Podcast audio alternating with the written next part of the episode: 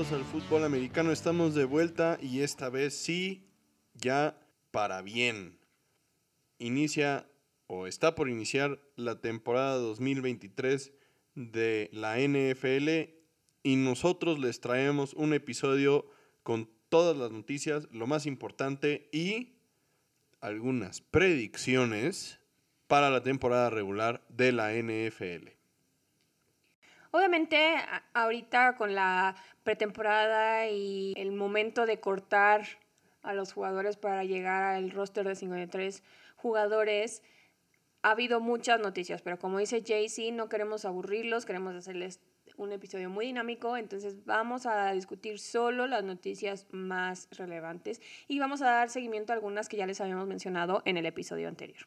Entonces vamos ya de lleno a este episodio para llegar a lo bueno que son nuestras predicciones. Y empezando con las noticias, pues continuando con las historias sobre los corredores, finalmente después de mucho tiempo, Ezekiel Elliott ha encontrado casa y es que finalmente logró firmar un contrato con los Patriotas de Nueva Inglaterra por 6 millones de dólares y un año que pues va en línea con lo que les platicamos en el episodio pasado, que firmó Miles Sanders, quien fue un corredor muy importante la temporada pasada en las Águilas de Filadelfia y que firmó con las Panteras de Carolina este año como agente libre por 6 millones de dólares. Esta es una decisión bastante interesante, puede que sea un buen fit para Ezequiel Elliott, pero por lo menos en mi caso, no relaciono a los Patriotas con un equipo que tenga un juego por tierra prominente, ¿no? O sea, estamos acostumbrados, y ya sé que fue hace mucho tiempo la época de Tom Brady, pero estamos acostumbrados a hablar de alas cerradas, de receptores, entonces va a ser bastante interesante ver este giro o qué pueden hacer con Ezekiel Elliott de la mano de Mac Jones. Y continuando con las historias de los corredores, tenemos también a otro de los agentes libres interesantes en la posición, Dalvin Cook, quien firmó con los Jets de Nueva York después de varias visitas y rumores de que si sí firmaba o no firmaba. Finalmente logró llegar a un acuerdo por 8.6 millones de dólares, un solo año también bastante en línea con lo que hemos platicado ya de, los corredores y todas estas complicaciones que se han venido dando. Y bueno, creo que esta es una muy buena contratación, ¿no? Sí, es una historia también muy interesante y yo sé que estamos diciendo esto de todas las historias que traemos, pero es que en realidad por eso se las estamos contando, porque como hemos hablado en los últimos episodios, los Jets están haciendo muchos movimientos para reforzar al equipo, para renovarlo completamente y para darles nuevas oportunidades de llegar más lejos de lo que lo han hecho en muchos años, ¿no? Empezando obviamente por la contratación de Aaron Rodgers y todos esos jugadores veteranos que lo han seguido a este equipo. Y bueno, pues Alvin Cook, aunque no viene de Green Bay, viene de un archirrival de Green Bay, pero es alguien que también sabemos que tiene potencial y que sabe liderar también en el locker room. Entonces, de la mano de Breeze Hall van a darle mucha más profundidad y solidez al backfield de los Jets y le van a dar también otro tipo de targets a Aaron Rodgers para que haga la magia que lo caracterizaba en Green Bay. Ojalá no, porque la verdad es que me cae muy mal. Pero si desde el año pasado yo les venía diciendo que los Jets eran un equipo al que teníamos que tener en el radar, todas estas contrataciones y todos estos movimientos que han hecho no nos dejan duda de que no podemos quitar el dedo del renglón a la hora de estar viendo, analizando y disfrutando de los juegos de los Jets.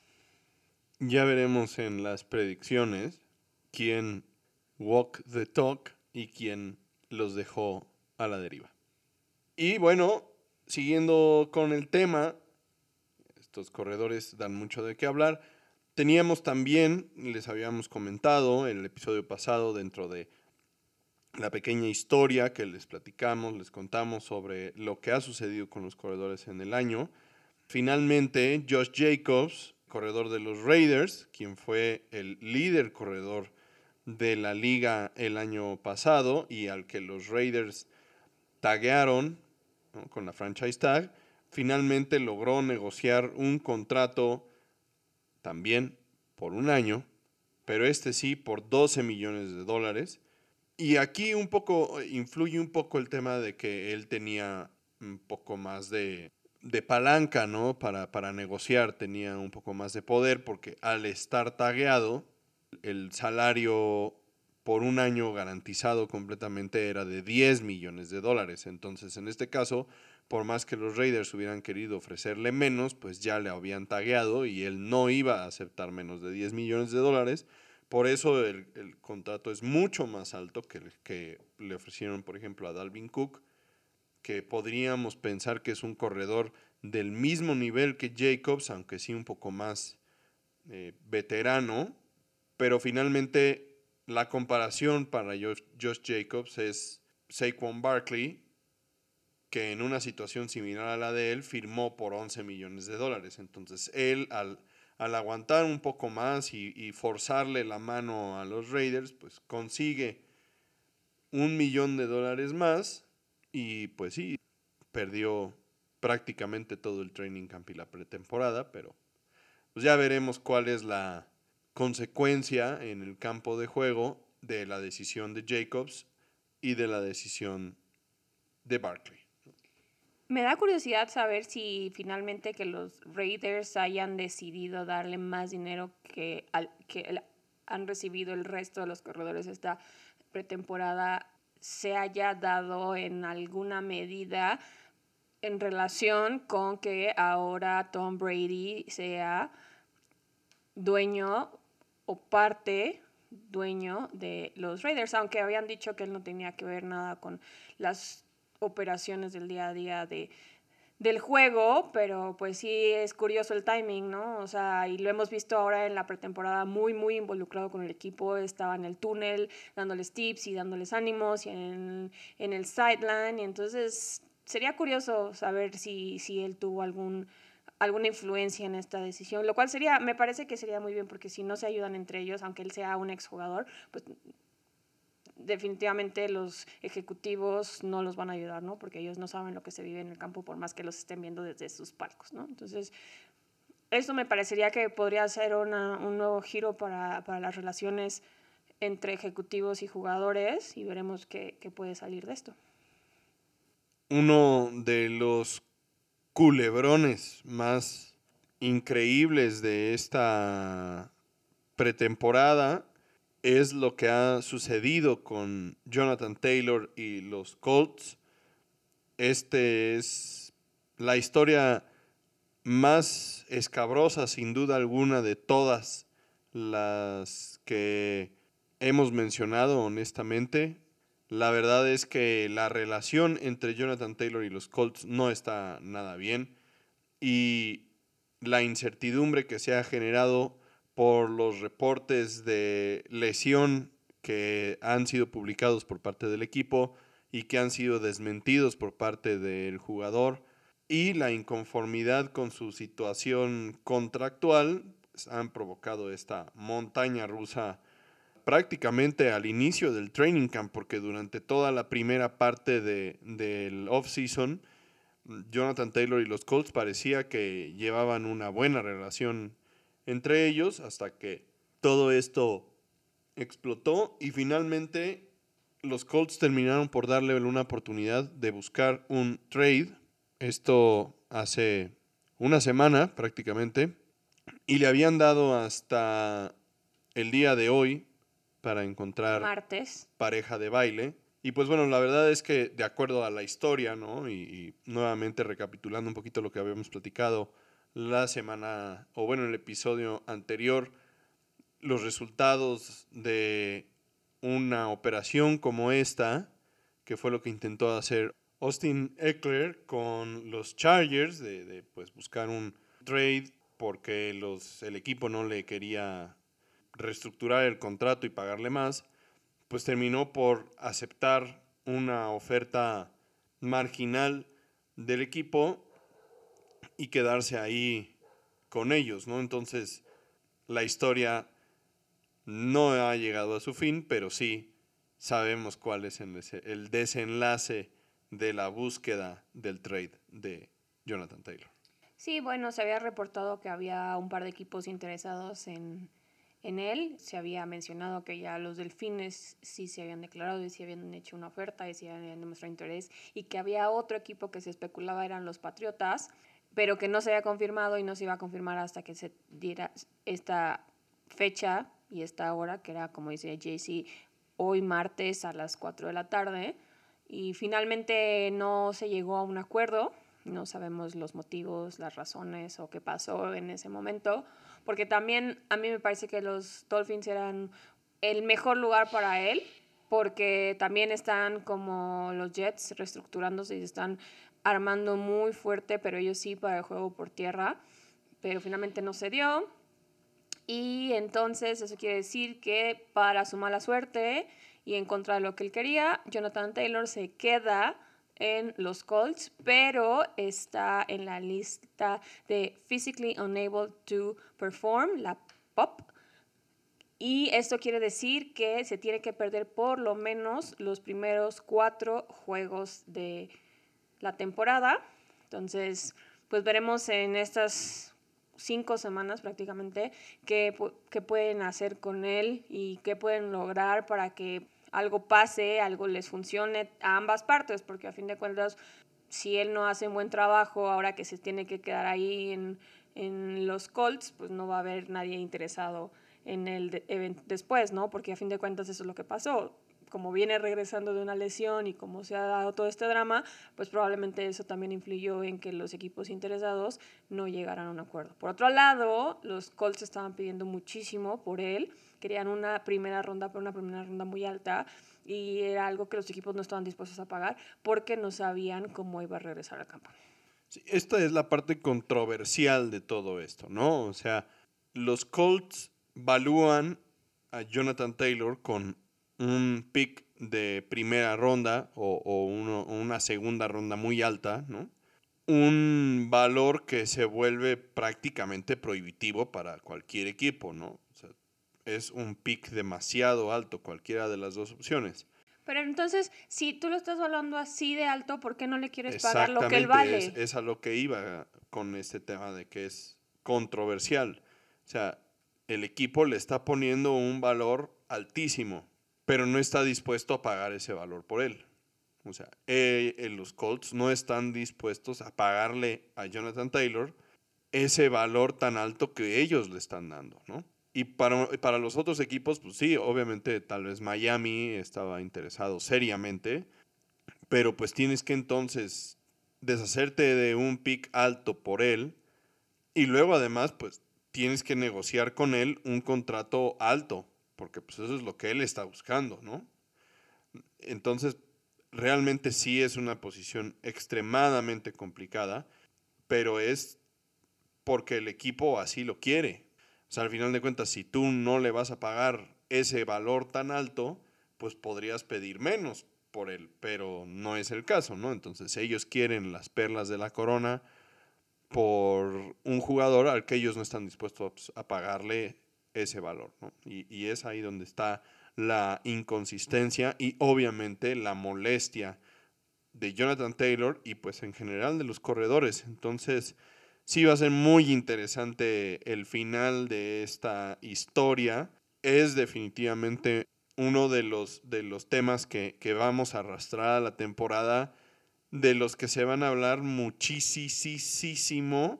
Eh, obviamente los Colts pues tienen esperanzas de playoffs muy escasas, pero Jonathan Taylor era una pieza clave para su ofensiva, considerando que Anthony Richardson que es su coreback novato, pues acaba de ser nombrado, nombrado, el titular para la temporada y tener a alguien en el backfield junto con él, con esa capacidad, con ese nivel de inteligencia que tiene Jonathan Taylor de, para ver el campo y todo, le hace el trabajo mucho más sencillo a un coreback novato y pues simplemente ahora no lo van a tener y tampoco van a tener a su, a su corredor de segundo equipo como ya habías reportado en el episodio anterior, ya que Zach Moss, que era el sustituto o el corredor de segundo equipo, pues está lesionado. Entonces, la situación es verdaderamente complicada para los Colts. Es una situación similar a la que están los Saints, haciendo un paréntesis, porque también van a perder a Cámara por tres juegos por la suspensión que ya habíamos comentado, y que además también su segundo corredor y su, sustituto de Cámara también se lesionó. Entonces, prácticamente están en la misma situación. La diferencia de los Saints es que ellos tienen un coreback veterano al mando ahora y pues eso también hace mucha diferencia, ¿no? Porque, ok, tú estás apostando a que estos corebacks novatos sean el futuro de tu equipo, pero no necesariamente les va a ir bien en su primera temporada, ¿no? Que ya habíamos discutido también esto muchísimas veces. Tienes los dos lados de la moneda, tienes a un Mac Jones que te deslumbra en la primera temporada, pero que se empieza a caer en las siguientes temporadas, o tienes a un Trevor Lawrence que empieza muy lento y que empieza a dar de qué hablar y que medio empieza a despertar en sus siguientes temporadas, ¿no? Entonces, nada, te asegura que ese riesgo que tú tomaste al seleccionar un coreback en la primera ronda te vaya a dar frutos en la primera temporada. Entonces, veremos qué pueden hacer los Colts con, con esta situación, tanto de su coreback novato como de la apatía de, de Jonathan Taylor, ¿no? Porque además eh, no son los únicos que están apostando por sus corebacks novatos, ¿no? Eh, los Texans están en la misma situación, también están prácticamente perdidos en el fondo de, la tabla, en una etapa de, reconstrucción que para ellos se ha alargado ya varios años, pero en esta temporada están apostando por CJ Stroud para que él sea el coreback, por lo menos este inicio de temporada, ¿no? Porque pues la verdad es que no tienen muchas opciones. Davis Mills, pues sí, me los había mantenido a flote la temporada anterior. Yo creo que lo hizo mejor de lo que hubiéramos esperado. Pero pues, a fin de cuentas, si estos equipos se llevaron corebacks en la primera ronda y en los primeros picks, es porque no están bien, ¿no? Entonces tampoco les podemos decir, pedir peras al olmo ni que estos niños hagan magia sin las armas adecuadas.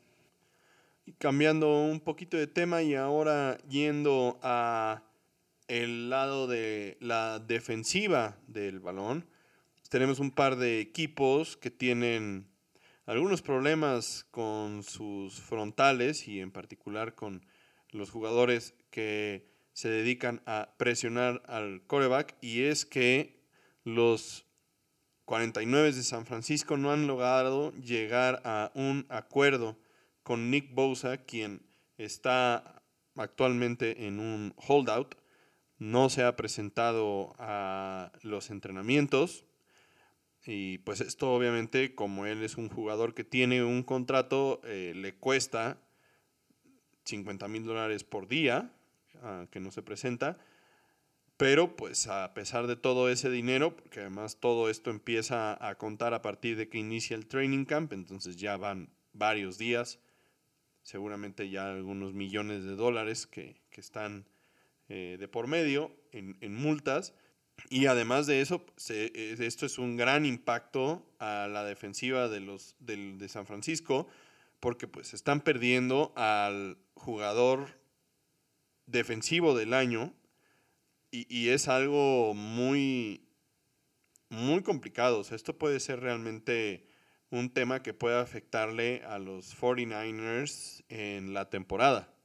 Además, es uno de los tantos temas que puede afectar a los 49ers, de, los cuales hablaremos un poco más adelante, porque antes de cerrar esta sección tenemos que decirles que también algo similar ha pasado con otro equipo que también tiene vistas al Super Bowl, obviamente hablamos de los campeones defensores, Kansas City, quien tampoco ha llegado a un acuerdo con Chris Jones y quien ya amenazó con perderse hasta la semana 8 de no obtener un nuevo contrato. Y el tema con la semana 8 es importante porque la semana 8 es el límite para que la temporada actual cuente en términos de contratos y entonces el siguiente año avance y pues puedan ser agentes libres, ¿no? Entonces, si no se presentan para la semana 8, entonces el contrato se congela y vuelve a empezar el año entrante. Entonces terminarían estando en la misma situación en la que están en este momento y eso obviamente pues tampoco les conviene. Entonces, inevitablemente, seguramente ambos jugadores en el peor de los casos se estarían presentando para la semana 8 para que así pues les contara la temporada y entonces el año entrante pudieran salir de los equipos como agentes libres y nada más, ¿no? Obviamente esto podría involucrar franchise tags y, y demás, pero pues entendiendo la molestia y si llegamos hasta ese punto de que no se presentan en la semana 8, pues obviamente ya la atención será suficiente y seguramente no les podrían la franchise tag el año entrante porque pues, quedarían exactamente en el mismo lugar donde están. Pero bueno, son, efectivamente son dos jugadores defensivos de dos equipos muy importantes, dos equipos que bien podrían ser los que estén jugando el Super Bowl y ambos estarían perdiendo al jugador más importante de su defensiva en ambos casos. Entonces, un tema bastante complicado. La diferencia entre que lleguen o no lleguen al Super Bowl, ¿no? O sea, a lo mejor es, es muy complicado poner esa responsabilidad en nuestros jugadores, sobre todo si consideramos que tenemos, por ejemplo, en Kansas City a Mahomes, que, que, que pues es la, la cara y el corazón de este equipo, ¿no? Pero recordemos también que temporada tras temporada hablamos al inicio siempre que los Chiefs empiezan a la defensiva muy, muy, muy lento. Les cuesta arrancar, les cuesta defenderse y se mantienen vivos solo porque la ofensiva se mueve con Patrick Mahomes, ¿no? Y la hemos criticado muchísimo y ya hasta bien avanzada la temporada es que empieza a verse mejor y a verse cómo responden de la mano de, de la ofensiva, ¿no? Entonces, si es, esto pasa temporada temporada, pero teniendo a un jugador como Chris Jones, imagínense ahora sin tener a Chris Jones, ¿no? O sea, ¿qué va a pasar con ellos, no? O sea, ok, Mahomes puede levantar este equipo, pero hemos visto que cada vez hay más equipos que están dispuestos a parárseles a los Chiefs que ya no les tienen miedo, que ya no les tienen respeto y que cada vez les cuesta más, ¿no? Entonces hay que mantener el ojo puesto en estos dos equipos y en estos dos jugadores para ver cómo va a impactar la temporada para, como dices, dos contendientes al Super.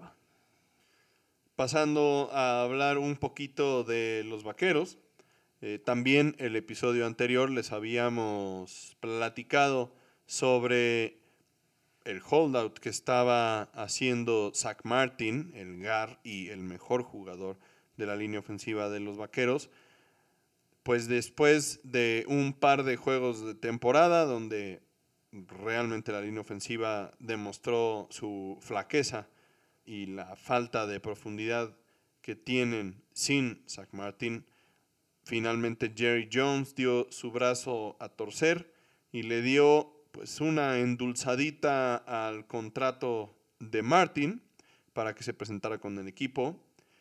La reestructura quedó por dos años y 36 millones de dólares en total, divididos en 18 y 18, completamente simétrico el contrato.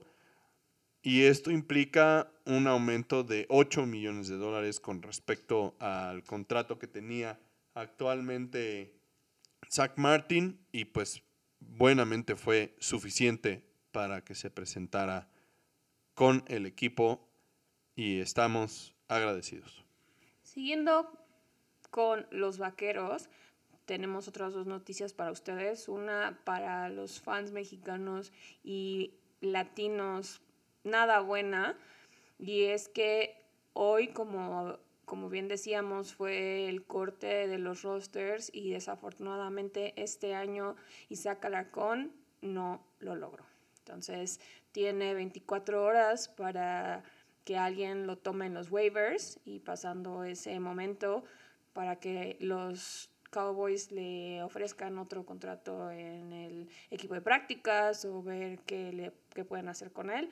Pero pues no es una buena noticia para el deporte latino y la verdad es que habíamos seguido muy de cerca la historia junto con ustedes y pues la verdad es que nos da mucha tristeza porque es alguien que le ha echado muchas ganas, que se ha movido de posición porque en la posición en la que llegó no le estaba dando resultados, parecía que ahora sí empezaba a agarrar el ritmo, pero pues a fin de cuentas son lugares muy competidos y pues esta vez no fue su día de suerte.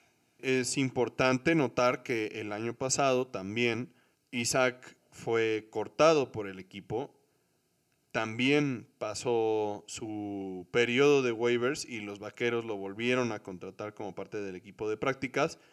La diferencia entre el año pasado y este año es que ya por su estatus y ya no formando parte del International Player Pathway Program. No es gratis, pues, el lugar de Isaac Alarcón en el, en el equipo de prácticas y este año sí cuenta para la cantidad de espacios que tienen los vaqueros en el equipo de prácticas. Entonces ahí es donde está la diferencia y, donde los vaqueros realmente tendrán que tomar una decisión de si le ofrecen un contrato de jugador del equipo de prácticas o si finalmente ya lo dejan pues, buscar un lugar en otro equipo, ¿no?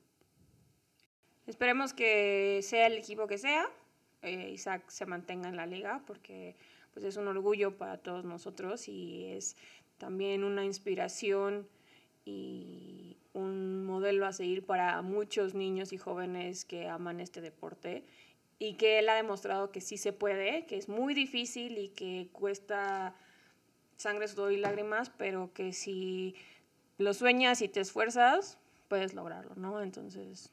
Y, creo que es muy importante nunca y, y, más bien dejar siempre claro que el esfuerzo y el lugar que tiene Isaac Alarcón o que ha tenido durante estos tres años ya no es gratis. O sea, el hecho de, haber sido jugador del equipo de prácticas de los Vaqueros en, tres temporadas consecutivas, pues no es, no es cualquier cosa. O sea, no cualquiera logra estar en esa posición. Eh, ¿Cuántos jugadores mexicanos lo han intentado y cuántos han tenido éxito, no? Es verdaderamente un logro y algo de, que se debe de reconocer y de aplaudir. Y como bien dices, ojalá que, consiga una oportunidad en el equipo que sea. Digo, para nosotros los aficionados a los vaqueros, pues qué mejor que sea en Dallas. Pero al final cualquier equipo es bueno para él. Y el chiste es que él siga creciendo y que pues si este es su sueño y es lo que él quiere hacer, pues qué mejor que pueda continuar haciéndolo. Por otro lado, los vaqueros siguen dando de qué hablar. Y esta vez fue porque nada más y nada menos decidieron contratar a Trey Lance. No, no, no explican bien qué es lo que quieren de él porque Jerry Jones está muy emocionado y de hecho está tan emocionado que él hizo todo este movimiento y toda esta transacción sin informarle a los jugadores ni a los coaches, ¿no? Y él está diciendo que espera que se desarrolle muchísimo bajo la tutela de Dak Prescott. Entonces, veremos cómo le puede ir a Trey Lance en esta su segunda oportunidad. Por circunstancias fortuitas, ajenas a él y también gracias a él, porque ha sido una combinación de muchos factores esta historia tan extraña que hemos vivido con Trey Lance ha tenido un inicio de su carrera profesional muy complicado, muy poco sorprendente y es algo que no se veía desde hace muchísimo tiempo. O sea, si comparamos a todos los corebacks de, de esta camada cuando salió él, porque fueron bastantes, todos tienen arriba de 2.000 yardas y Trey Lance está en 200 yardas, ¿no? Y y como decimos, es tanto por él como por el equipo y las circunstancias que se han dado, porque se ha lesionado, porque los 49ers han tenido todo un drama alrededor de los corebacks en estas últimas temporadas, que si Jimmy G, que si Brock Purdy, que si se lastima uno, que si se lastima el otro, que si uno es bueno para lanzar y el otro es bueno para correr y uno no puede hacer todo. Entonces, desafortunadamente no ha sido lo que él había esperado ni lo que los 49ers han esperado. Y esto también es algo de lo que les habíamos comentado que, que tenía a los 49ers en una situación bastante precaria, porque pues no solo no tienen a Nick Bosa ahorita seguro, sino que pues ya nombraron también a Brock Purdy, su coreback titular. Y no es por echarle la mala suerte a Purdy ni por menospreciarlo, pero lo poco que hemos visto de él tampoco da muchas, muchos indicios de que sea su salvador. Y además, pues con este trade no es que ganen mucho, ¿no? Porque al contrario de lo que está pasando con los Colts y Jonathan Taylor, ellos estaban conscientes que ellos no le querían pagar a Trey Lance y que no iban a poder pedir nada por él y así fue, ¿no? O sea, los vaqueros a fin de cuentas solo dan una cuarta ronda por él. Para mí esto francamente no es una historia, es simplemente una controversia más por parte del controversial dueño de los Vaqueros, agregando un jugador que no tiene ningún rol específico en este momento en el equipo y que en mi opinión pues no va a lograr ser factor en el equipo seguramente habrá quien crea que Trey Lance llega a los vaqueros para ponerle presión a Dak Prescott. Eh, eso me parece completamente una locura y ofensivo. Si pensamos que Trey Lance no pudo bajarle la chamba a Brock Purdy, quien es Mr. Irrelevant, la última selección del draft del año pasado, y a Sam Darnold, ¿por qué podríamos pensar que tiene la capacidad de bajarle la chamba a Dak Prescott? Completamente una locura. Entonces, para mí, esto simplemente es chisme. Trey Lance me parece que pasará de noche su, su tiempo en los vaqueros. Esperemos que nunca sea necesario su participación en, un partido, porque eso querría decir que seguramente se lesionó Prescott y eso pues no, no le cae bien a, los vaqueros. Entonces esperemos que, esto quede en, eso nada más y pues en una cuarta ronda perdida para los vaqueros, que entendiendo mm, el contexto, pues sí, como bien dices, pues una cuarta ronda comparado de la primera ronda y de todo lo que dieron los 49 eh, para poder subir hasta donde lo hicieron y tener la oportunidad de draftear a Trey Lance, pues una cuarta ronda suena a peanuts, pero honestamente pues una cuarta ronda tampoco es, es despreciable. Pero bueno, al final de cuentas una más al carrito de las controversias de, de los vaqueros. Veremos en qué termina toda esta historia. Y sí, una cuarta ronda sigue siendo bastante importante y es mucho más alta que la séptima ronda que los Giants les dieron a los Cards por el linebacker Isaiah Simmons. Entonces, la verdad es que es un jugador de mucho peso, pero es un jugador que no dio los resultados que se esperaba de él en, en los Cardenales, que tal vez no es algo personal ni es algo específicamente de él, porque los Cardenales tienen un problema serio ahorita de no poder explotar el potencial de todos esos jugadores que, que han drafteado y que han conseguido como de alto impacto, ¿no? O sea, tenemos varios ejemplos que igual platicaremos un poquito más adelante, pero tal vez no es algo de Isaiah Simmons, ¿no? Tal vez es algo de que los Cardenales no le pudieron sacar el provecho que, que podían haber sacado o que no supieron cómo explotar sus capacidades y habilidades o que el sistema no era lo que ellos estaban buscando o que los jugadores alrededor de él no eran lo que se necesitaba para que él pudiera brillar. Pero pues los gigantes tienen un poco de experiencia en ese tipo de cosas, digo, no, no son los Steelers que se especializan en reformar jugadores problema o los Patriotas que pueden hacer magia con su coach, pero pues a lo mejor y este jugador va a representar una pieza clave para estos a este equipo que tanto odias y el que te tienes que enfrentar con tus vaqueros dos veces al año. La verdad, a mí, a diferencia de lo que hicieron los vaqueros, esta sí me parece una tremendísima ganga.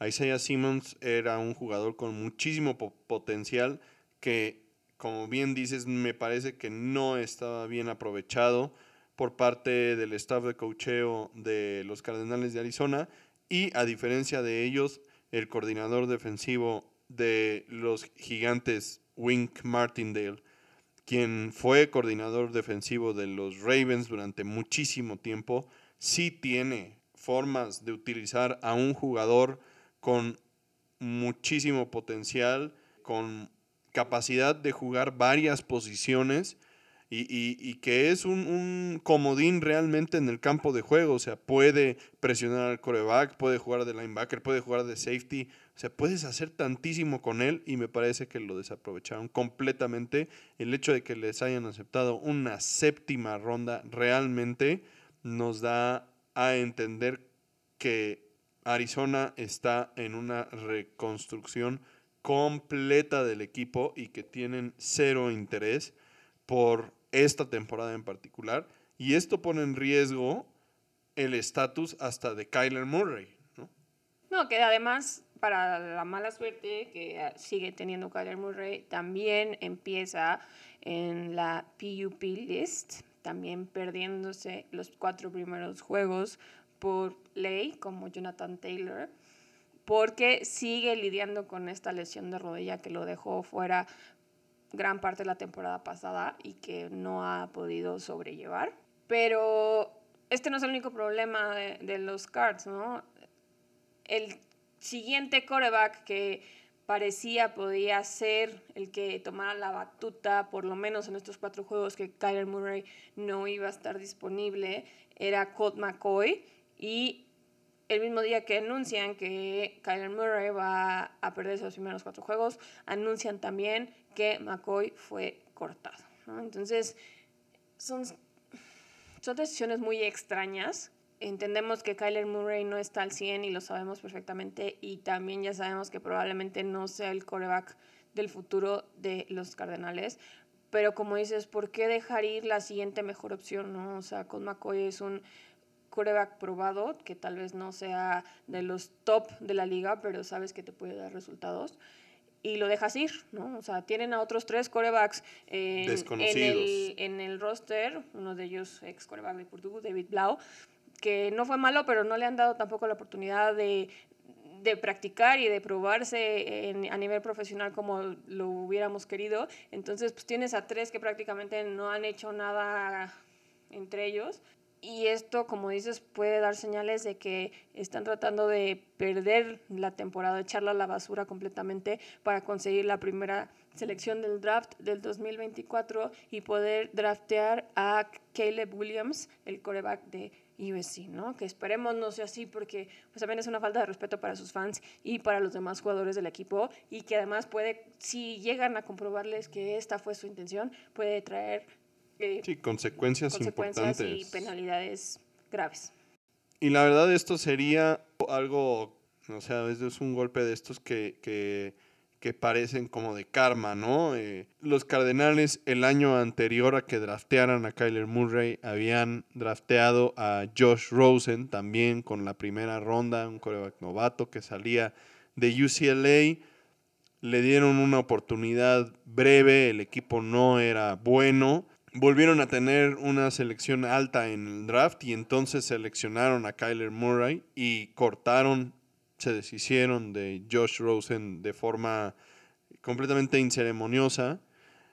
Eh, obviamente sabemos cuál es la historia de Kyler Murray y, y, que pues el año pasado le pagaron un contrato muy importante y pues sería una cachetada con guante blanco que con menos de un año jugado con ese contrato, los Cardenales draftearan a un coreback de la talla de Caleb Williams, donde claramente pues no van a mantener a Kyler Murray y a Caleb Williams en el mismo equipo. Entonces sería irónico, sería un golpe del karma, de la suerte, este, que se los vuelva a aplicar, eso sería terrible, ¿no? Los Cardenales están en un, en un problema serio porque Kyler Murray no creo que vaya a estar listo ni cerca para la mitad de la temporada.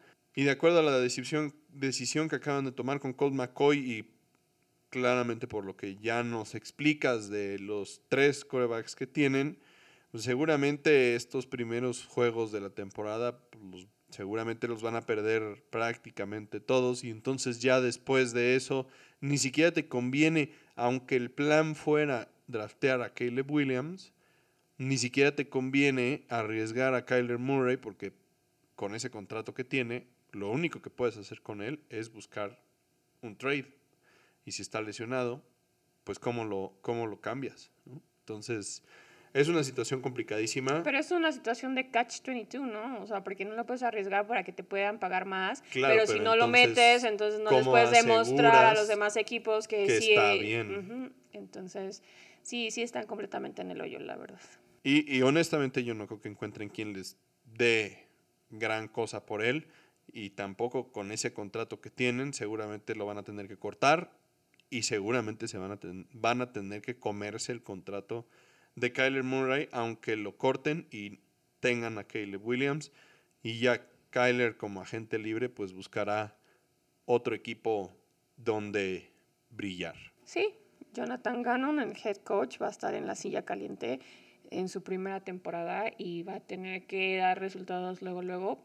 Si tienen una esperanza de, de a lo mejor no esta temporada, pero la, la siguiente, pues ya despegar y hacer algo, ¿no? Porque tienen ya varios años arrastrando la toalla y además, como dices, van a tener que absorber ese contrato millonario que decidieron firmar, ¿no? Entonces, sí va a ser todo un reto para este head coach que están estrenando, bueno, en la última noticia de este episodio, la verdad una que no es nada agradable, el, el centro de los Bucaneros, Ryan Jensen, un jugador controversial, la verdad, personalmente a mí no me cae bien. Ryan Jensen me parece un jugador un poco sucio y marrullero, pero eso no quita que duelan este tipo de noticias, ya que después de que la temporada pasada estuvo lesionado prácticamente toda la primera mitad de la temporada y regresó para intentar ayudar a que el equipo y Tom Brady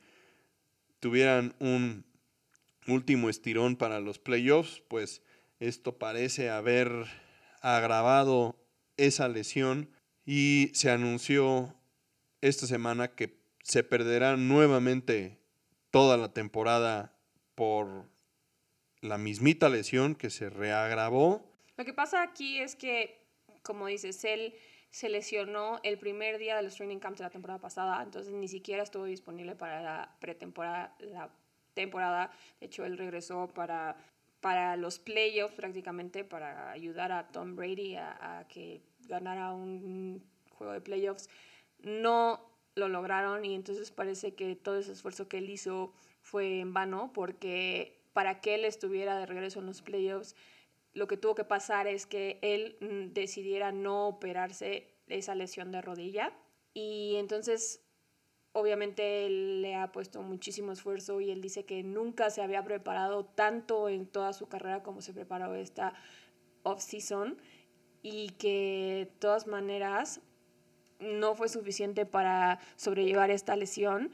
Y en el momento que él está ahorita ya la cirugía ya no es una opción, o sea, ya la cirugía sería contraproducente, de hecho, sería peor operarlo en este momento que dejarlo en paz, pero como fue una lesión significativa y además se agravó, pero se agravó significativamente, se sospecha que esto acaba de terminar con su carrera profesional. Y es una noticia muy triste tanto para él como jugador, porque también para los Bucks que estrenan coreback en Baker Mayfield y también es una noticia muy triste para él porque también ha tenido muy mala suerte.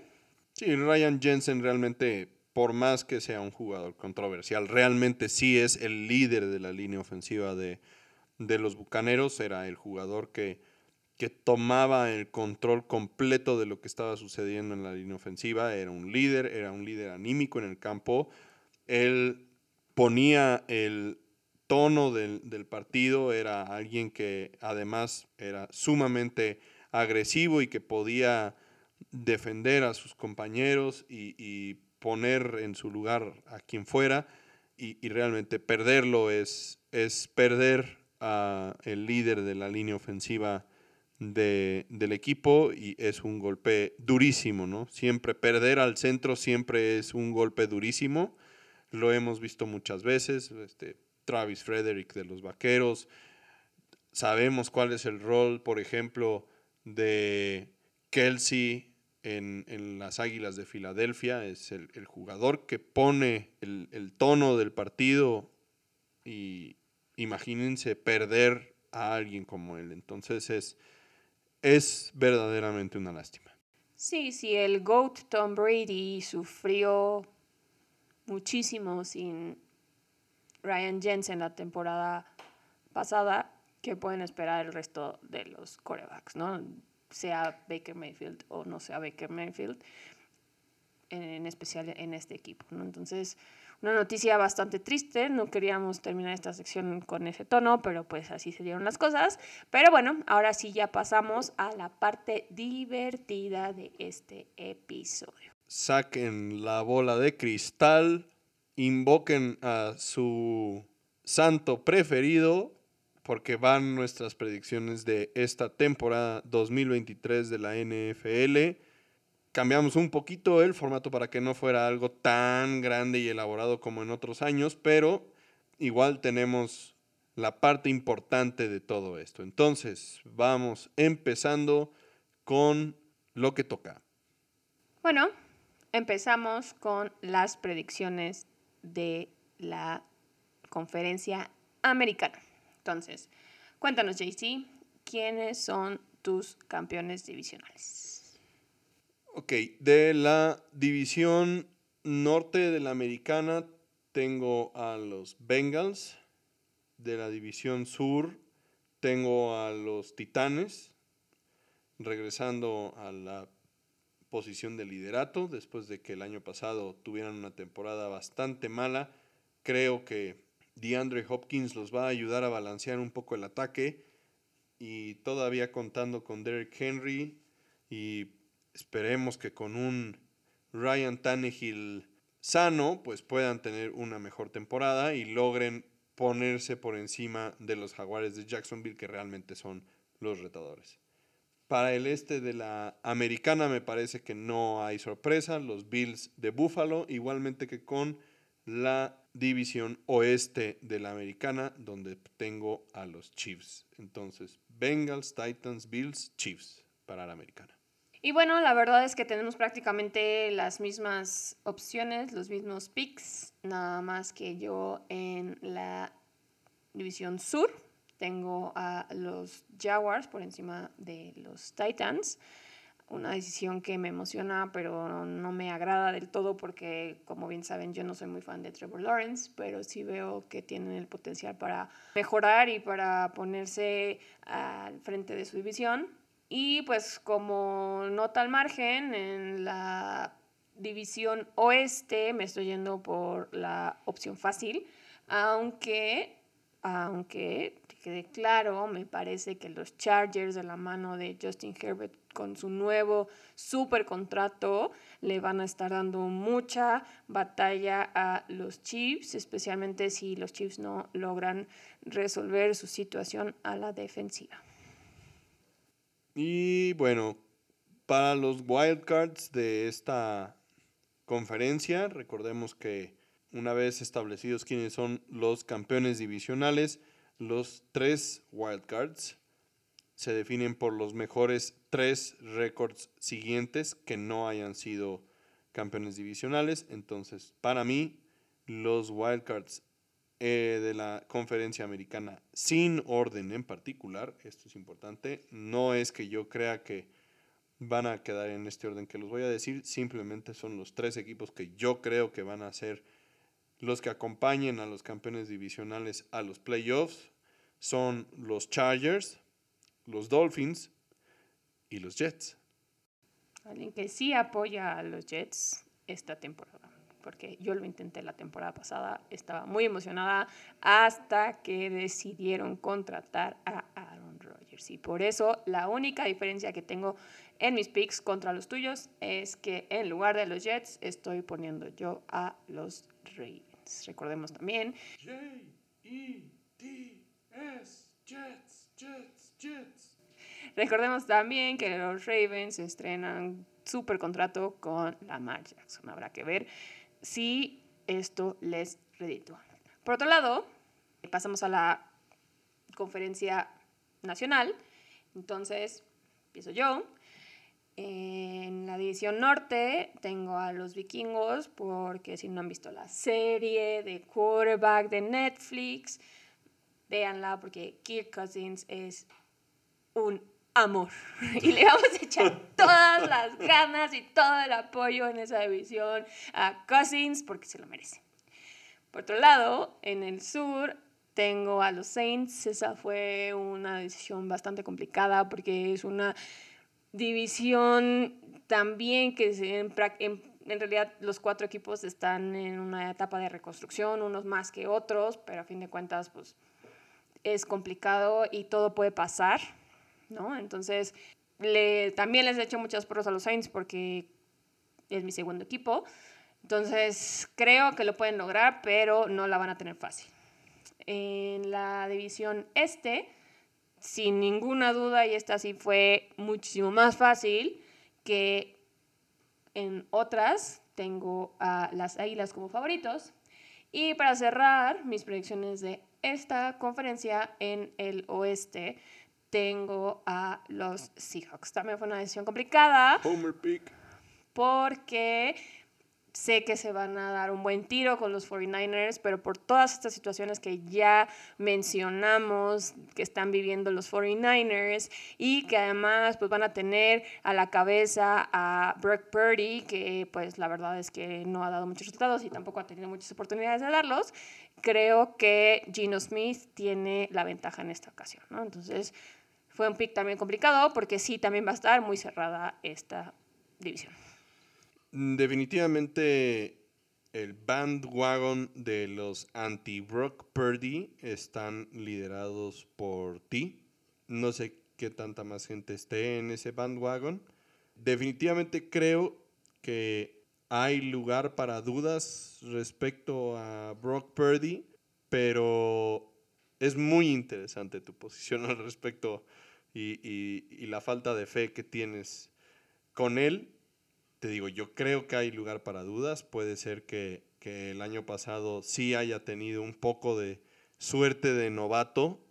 hemos visto, como por ejemplo con Carson Wentz, que, que, en las primeras temporadas tuvo mucho éxito y después de justamente de una lesión y de que ya los equipos habían estudiado un poco su estilo de juego, pues ya las cosas no le salieron tan bien. Puede ser que esto sea algo que suceda con, con Brock Purdy, pero no hay mucha gente en ese bandwagon en este momento. Pero recordemos también lo que mencionamos de Nick Bosa, o sea, también es pieza súper clave, ¿no? Entonces, si no logra resolver esa situación, más que tienen un un coreback semi nuevo, porque no está tan nuevecito, pero no pudo practicar mucho y estaba bien en una lesión. Entonces sí está en una situación complicada.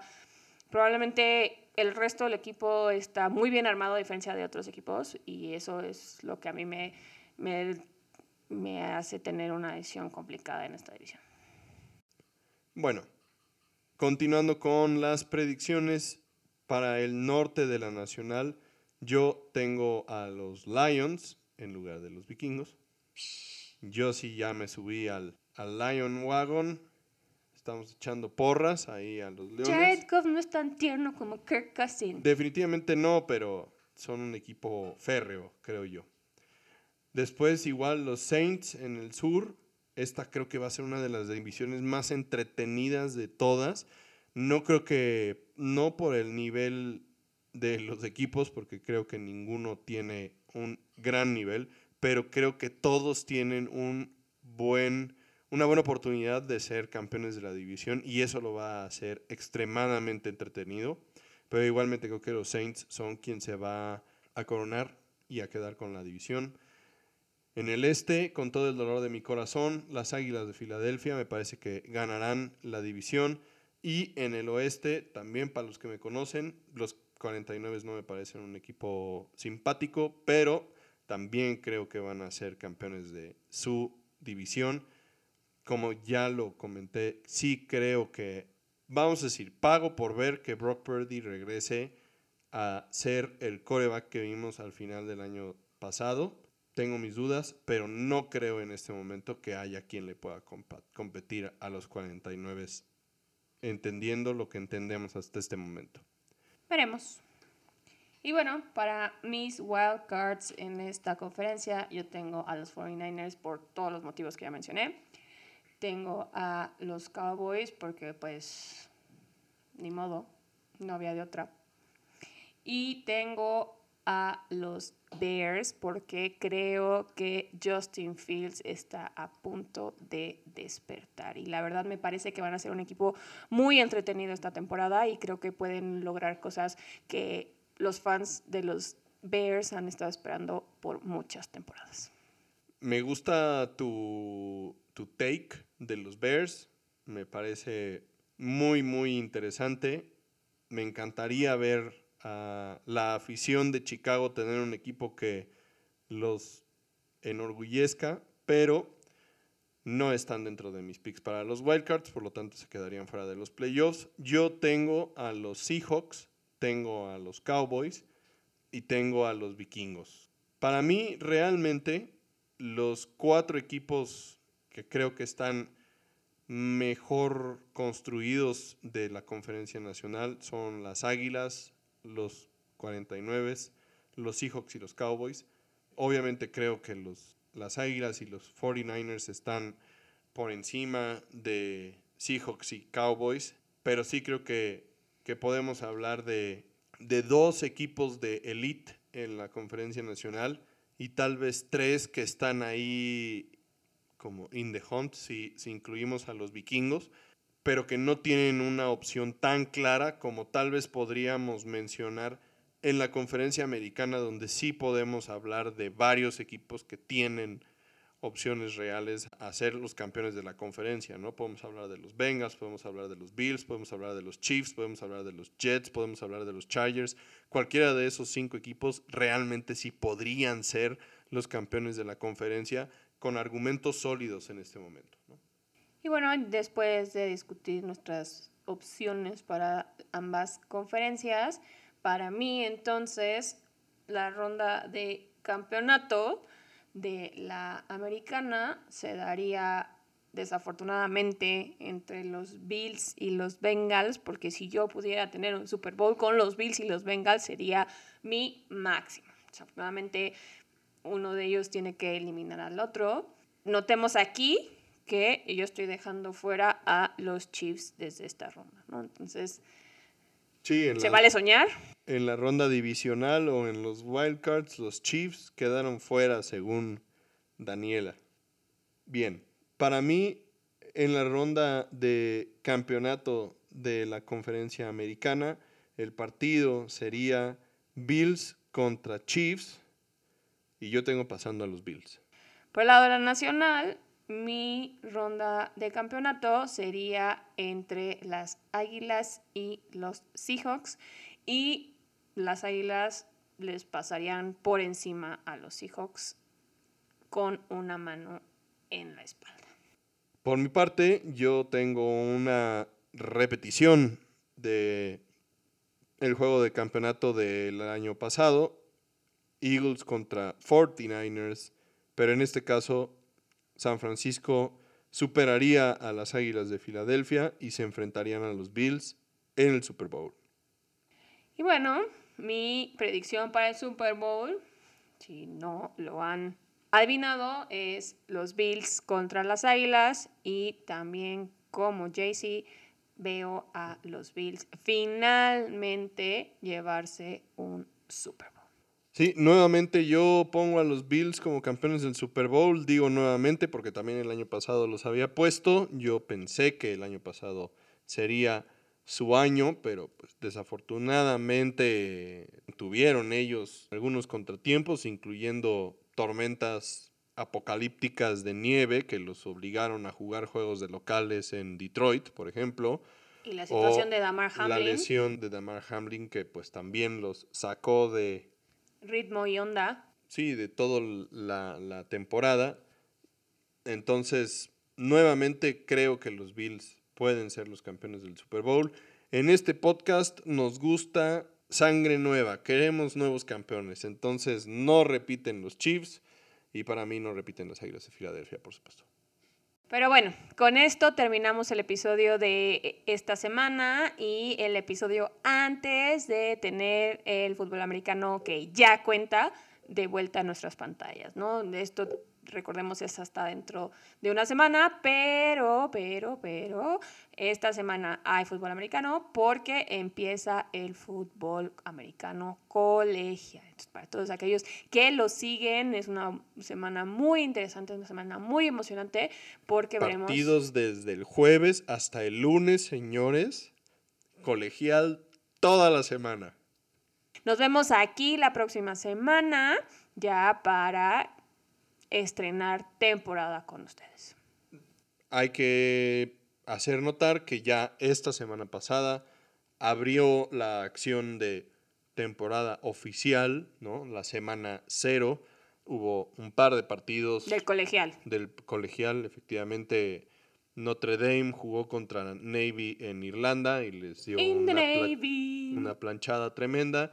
Y también USC jugó contra San José State y también los atropelló. Entonces, pues eso es un pequeño resumen de lo que ya ha sucedido en el fútbol americano colegial. Pero sí, efectivamente, la próxima semana nos vemos aquí para platicarles un poquito del el super maratón de inicio de temporada colegial y pues ya traer también un poquito de información, de, de contenido de la NFL para empezar la temporada. Nos vemos la próxima semana. Bye.